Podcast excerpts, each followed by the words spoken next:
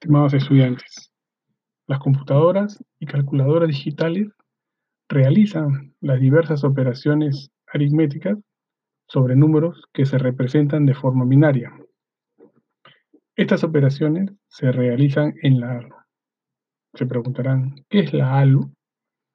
Es la unidad aritmética lógica ubicada en la CPU del computador y es la que realiza realmente las operaciones aritméticas y lógicas.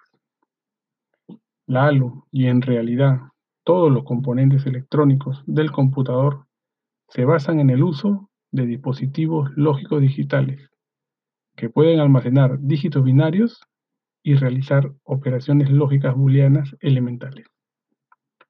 Por tanto, es muy importante conocer los métodos de las representaciones binarias que permiten almacenar y procesar los datos de números enteros con signo y punto decimal.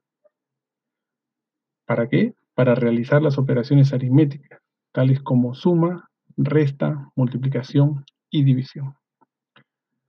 Recuerden que las computadoras solo entienden números binarios mediante los símbolos 0 y 1, y no signos y puntos decimales. Los métodos que permiten representar números enteros en sistema binario que se van a revisar son signo y magnitud, complemento a 1 y complemento a 2.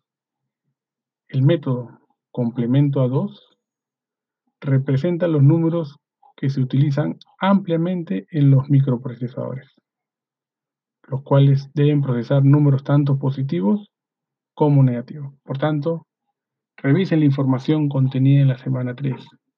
Video, diapositivas. Saludos.